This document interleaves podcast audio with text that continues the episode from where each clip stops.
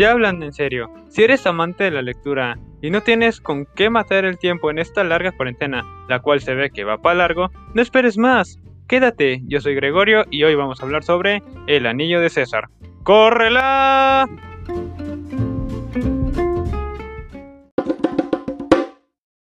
Empecemos con lo básico. Este libro habla sobre Julio César y su anillo. Eh, eh, fíjate que si no me lo dices no me doy cuenta, güey.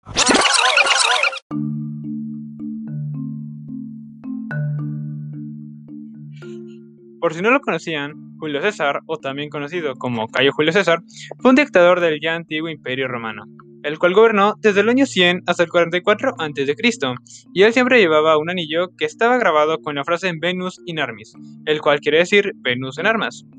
En esta obra se le ve de un modo un tanto diferente, ya que empezamos nuestra historia con su asesinato, a manos de varias apuñaladas. Sí, sé que suena un poco loco, pero este libro está escrito al revés.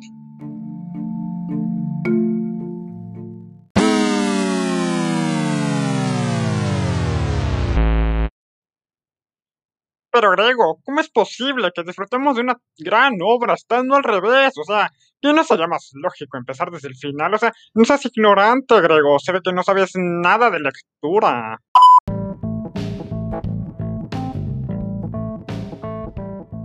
Ah, ah, ah. No se me espanten, chavos. Sí, yo también lo confieso, me llegué a confundir la primera vez que lo leí, ya que se me hacía algo inusual tener que empezar desde el capítulo 25 hasta terminar con el capítulo 1. O sea, es algo que en lo personal yo nunca he visto en algún otro libro de texto. Pero, a pesar de su extraña premisa, es una forma innovadora de contar una historia. Porque a pesar de que empezamos con el pie izquierdo, con la muerte del gran Julio César, poco a poco vamos construyendo de cómo ha sido su vida durante su gobierno en el ya olvidado Imperio Romano. Esto implica sus relaciones con otros hombres, tales como Pompeyo, sus conquistas y sus relaciones amorosas, como es el caso de Cleopatra. Aunque eso sí, hay que tener mucho ojo, cuates, porque van a venir frases en romano, las cuales dudo mucho que las vayan a conocer.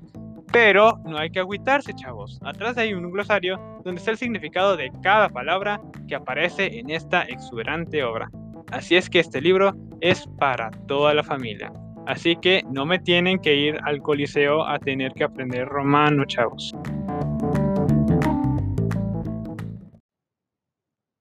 Para los que leyeron El velo de Elena, les tengo excelentes noticias, pues este libro puede catalogarse como la secuela espiritual de aquella gran obra. Así es que ya saben amigos, si quieren disfrutar aún más de este gran libro llamado El Anillo de César, les recomiendo que vayan y le den una probadita al velo de Elena. Les juro que no se van a arrepentir.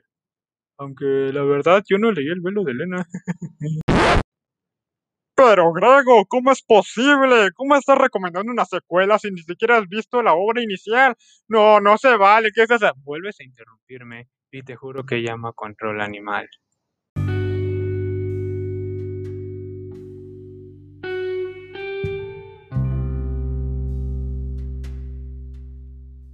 Ok, tampoco siento que sea tan obligatorio que tengan que leer el velo de Elena antes de disfrutar del anillo de César, ya que habiéndolo o no leído, aún así es disfrutable esta gran y excelente obra de arte.